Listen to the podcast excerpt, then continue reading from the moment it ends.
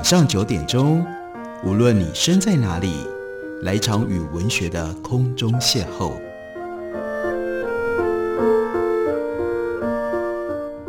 杨照谈书，邀您一同遨游文学世界，认识古今中外的经典之作。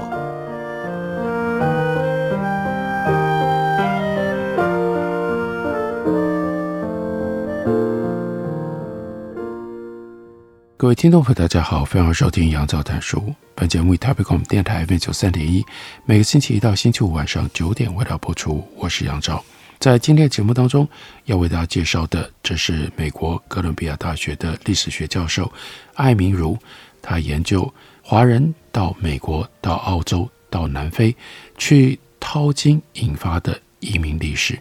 这本书书名叫做《从苦力贸易到排华》，是时报出版公司刚刚出版的中文翻译本。在书里面，艾明如为我们详细的介绍了什么是排华运动，又什么是排华法。一八七五年，美国国会通过的第一道排华法，这道被称之为叫做 Page Act 的法律，想要借由禁止犯罪分子、契约工、黄种妓女移入。来把大部分的华人拒于门外。Page Act 它锁定不自由的苦力和女奴，因而没有违反中美天津条约续征条款的自由迁徙条款。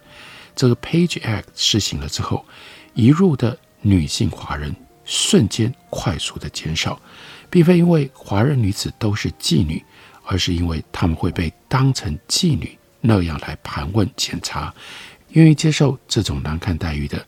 当然少之又少，但是不过这个法案没有挡住华人男子移入，因为他们并不是契约工。于是参与反华人运动的人不死心，加大他们的政治作为。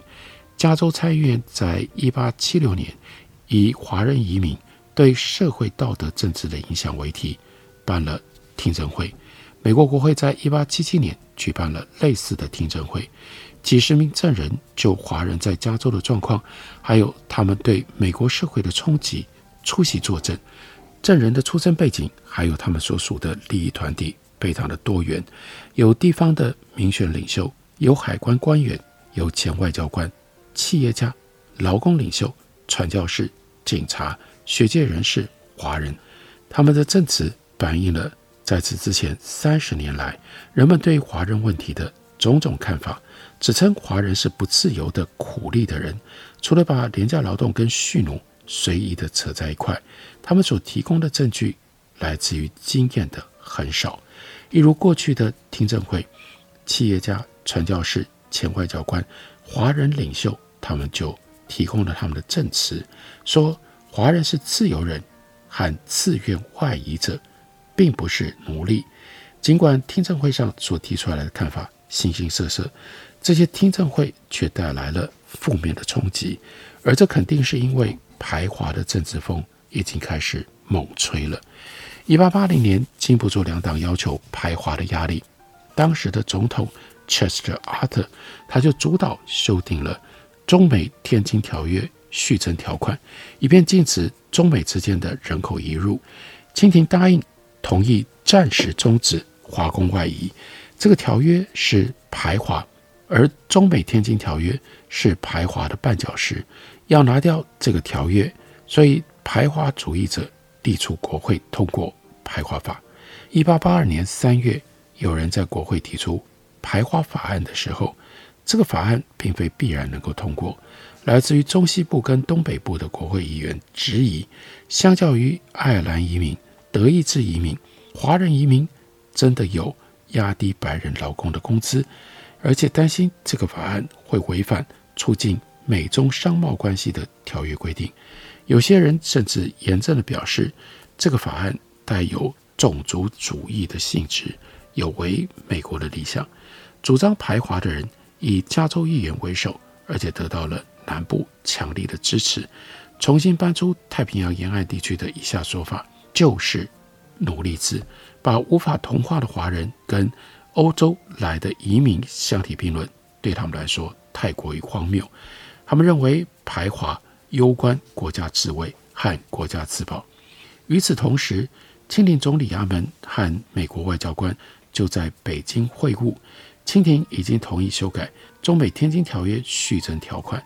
这个时候，他们想要缩小这一道排华法的适用范围，他们想要把工匠排除在劳工类之外，想要把禁止入境的华工局限在美国公民所雇佣的华工上，但是未能如愿。不过，他们让当时的总统 Chester Arthur 相信，将近一个世代的时间，终止华人移入。违反了中美天津条约的用意。切斯特·阿瑟在四月四日否决了这个法案，送回到参议院。参议院又辩论了这个法案长达一个月的时间。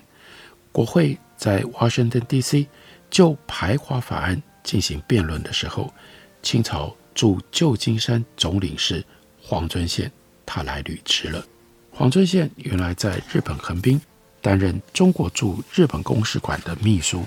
这次他从横滨搭了船直接过来。抵达的时候，美国国会正在辩论排华法案。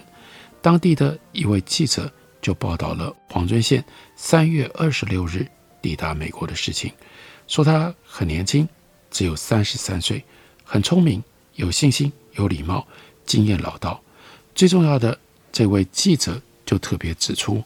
黄遵宪以权威性的口吻说：“排华法案得到中国政府的赞同。”这名记者的遣词用字应该是夸大了黄遵宪的意思。清廷是默许修改《中美天津条约》续征条款，但是呢，也反对这个，但是呢，也反对排华法案目前的条文。黄遵宪无疑的已经清楚美国国会里对华人问题的讨论内容。清廷。还有中文的报纸，老早就密切注意美国的华人问题辩论。例如说，《新报》和《万国公报》这两份具备有影响力的上海报纸，已经把上加利福尼亚日报报道1877年听证会的文章翻译转载，也包括了证词的摘录。另外，《新报》明确地表示，希望把美国人的观点翻译成为中文，能够看出。有助于清廷日后的外交努力。黄遵宪并不是派在 San Francisco 的第一名清朝官员。清帝国 San Francisco 领事馆是在1878年就已经设立了，受到华府的中国公使馆管辖。这个领事馆的成立，表明在清廷仍然明令禁止人民外移，而且不承认定居在领土以外的华人是中国人民的时候。已经承认有必要保护住在海外华人的利益。事实上，中国人要求得到领事保护已经有一段时间了。香港报纸《中外新闻七日报》在一八七一年就有这样的论点，说皇上应该要保护他的人民，把这个当作是施政的要务，怎么可以任由华人散落世界各地，却不帮助他们得到保护？他们虽然身居中国疆域之外，但仍然是我们的兄弟，不应该以他们已经住在国外，就认为可以弃他们于不顾。黄遵宪这个时候忙着适应新环境，而且密切注意华府的辩论，而加州北部爆发的种族暴力事件尤其吸引黄遵宪的注意。暴乱发生在 Carquinez Strait，在这个海峡边有一个。捕鱼的小镇，那是 Martinez。这个海峡西侧出口和旧金山湾相接。四月二十七日，一群白人暴民声称痛恨受雇于当地某一家鱼罐头工厂的华人，就聚集在这个华人的宿舍之外，要住在里面的华人离开。华人拒绝，这群暴民就冲进到宿舍里去攻击，把好几个人丢出了二楼的窗子。然后呢，放火烧屋子，然后暴民又去攻击镇上的华人洗衣店。华人据说英勇的抵抗，有一些持有火器。从淘金热时代开始，华人就会带枪自卫，但是寡不敌众，落败了。很多华人男子受伤，其中有一些人重伤。最后呢，有一个人伤重不治，离开了这个世界。报界的反应随党派立场不同，泾渭分明。Sacramento United Daily 他们的报道是，马丁内斯大部分的居民谴责一票不负责任、目无法纪的凶残白人所犯下的残忍而且懦弱的害人暴行。我们想要把华人拒于门外，但无意乱砍华人、杀害华人。跟民主党同阵线的报纸则利用 Martinez 的暴乱，力出要通过排华法案。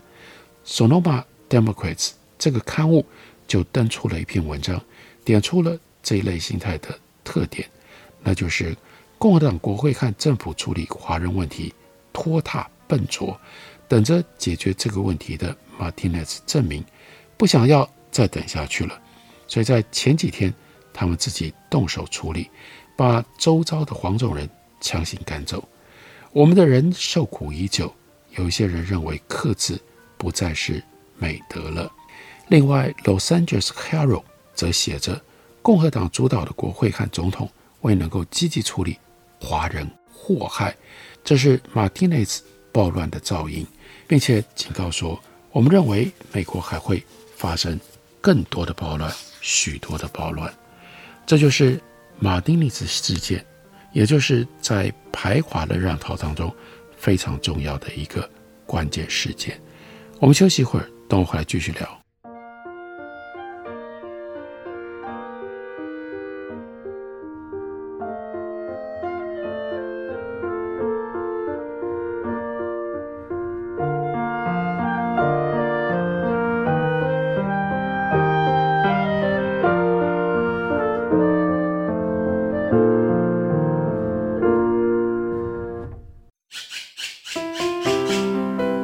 大家好，我是刘克香。亲近自己的城市，找回城市的温暖。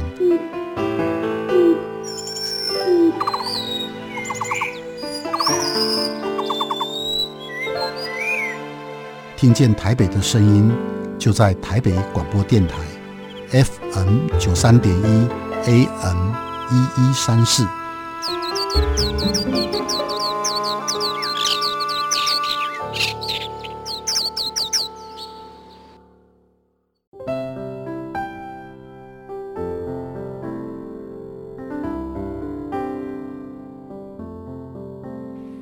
见台北的身影，拥有颗热情的心，有爱与梦想的电台，台北广播 FM 九三点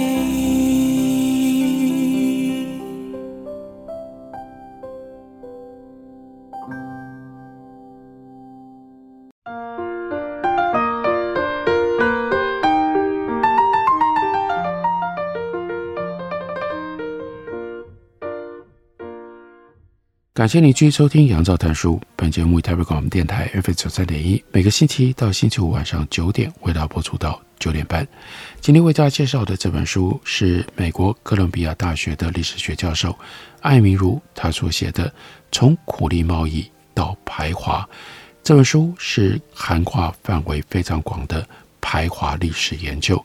除了前面我们为大家介绍的美国加州的状况，艾米如又带我们去看一下。那个时代的南非，他介绍了一个叫做谢子修的人。他在一九零三年从雪梨经香港搬到了 John Nesper 约翰尼斯堡，很想要在南非闯出一番事业。那个时候，谢子修三十出头，轻松就当上当地中华会馆的书记。不过，那很可能是无给职。但这个职位加上懂中英双语，就使得谢子修在华人白人眼中。都颇有分量。换句话说，他是一个文化掮客。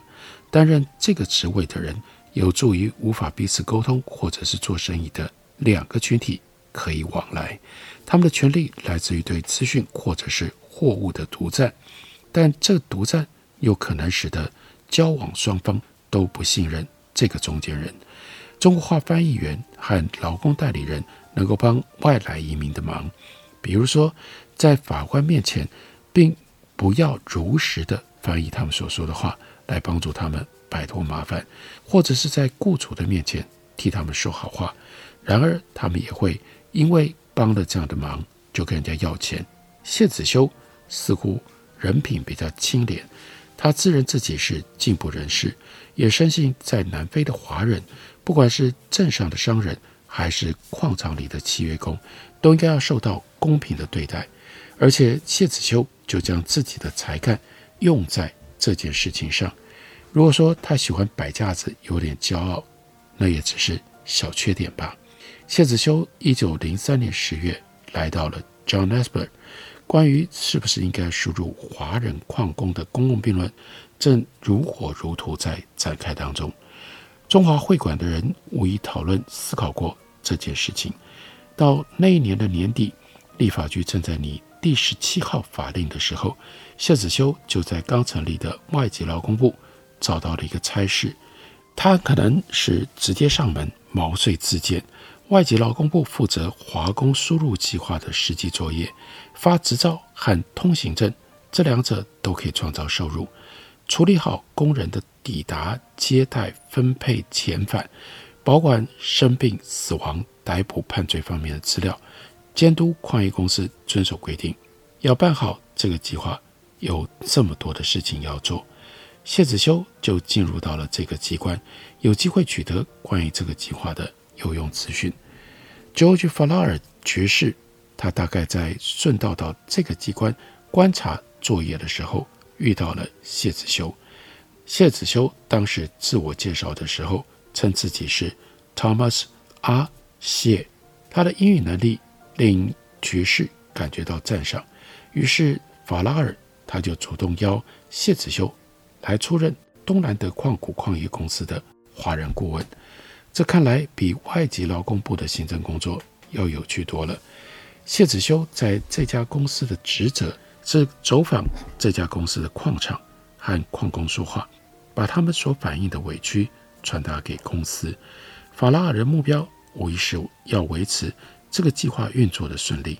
谢子修他所看重的则是保护华工。让华工不受不当的对待。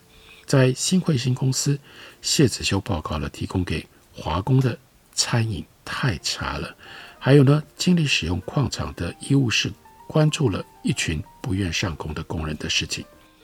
新汇新公司最初处理了华工诉苦之事的一部分，但谢子修最终认定自己跟他们说不上话。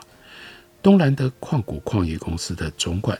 要他不要鼓励工人诉苦。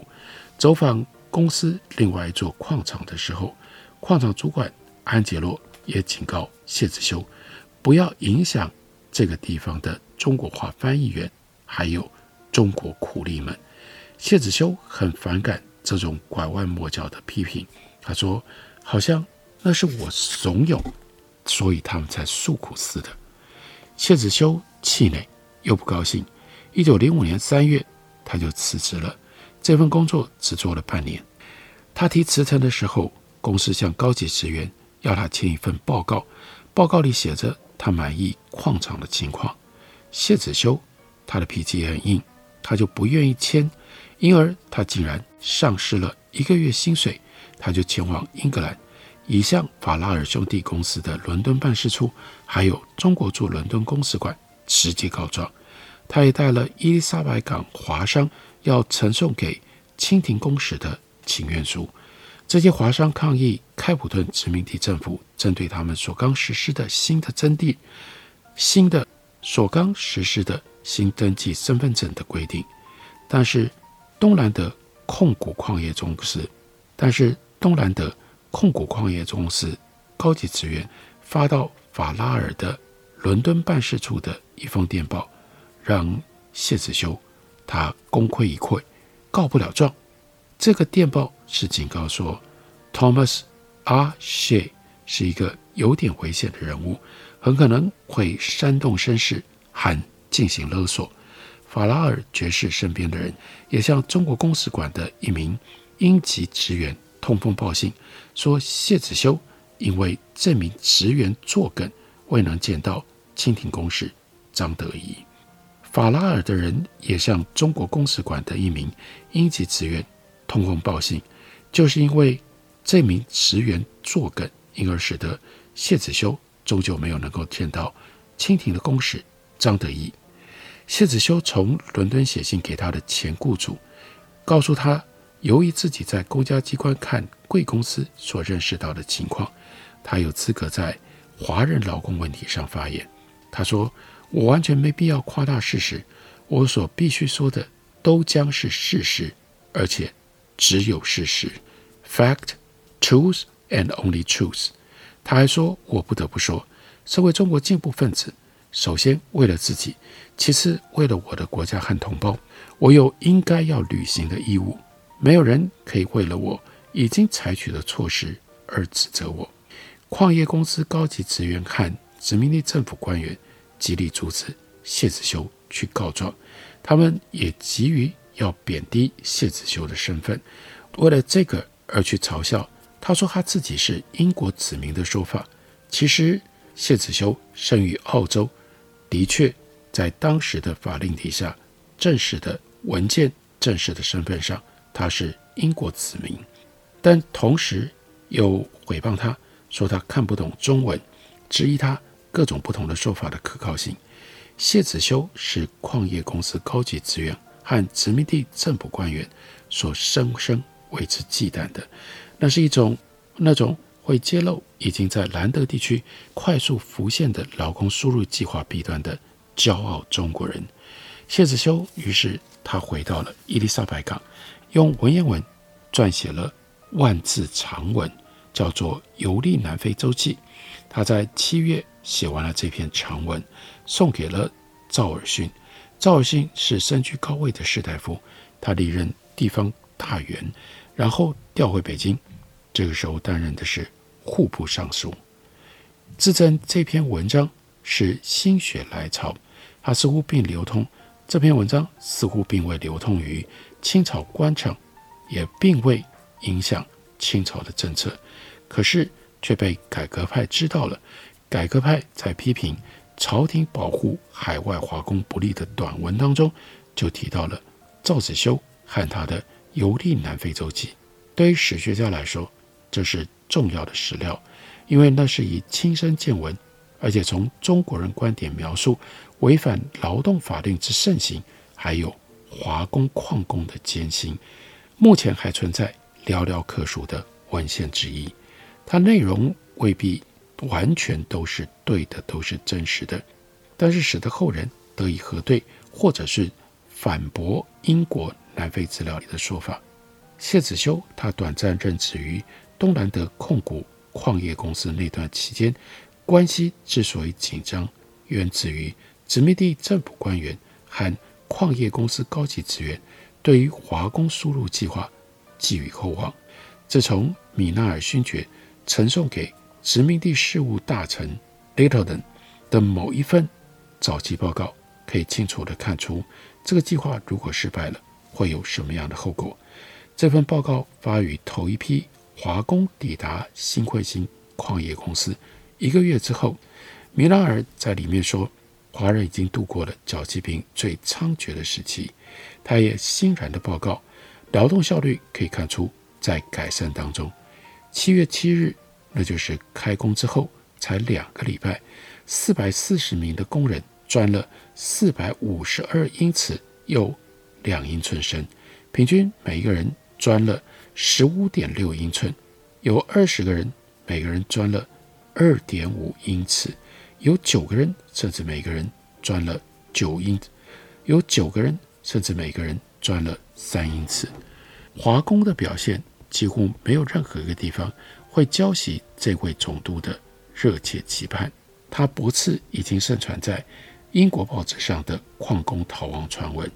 他说：“要实时掌握每个人动态不容易。”因为东南德控股矿业公司占地长达三英里，在矿场的时候，人人都可以四处走动，根本不需要通行证。米纳尔发到伦敦的简洁电文，抓到会在接下来几个月内、几年当中，盘绕于南非殖民地当局跟矿工心头的几个大的问题。主要问题当然是他们到底能够从地里挖出多少矿砂。这不止和每个矿工挖多深有关，还有跟因为生病啦或者是离开了矿场而导致的作废的人有关。由于逃亡的问题，纪律和监督事宜都受到关注，暗地里政治纠葛始终阴魂不散。有政治人物批评这个计划威胁到白人利益，或者使得华人处境形同奴隶。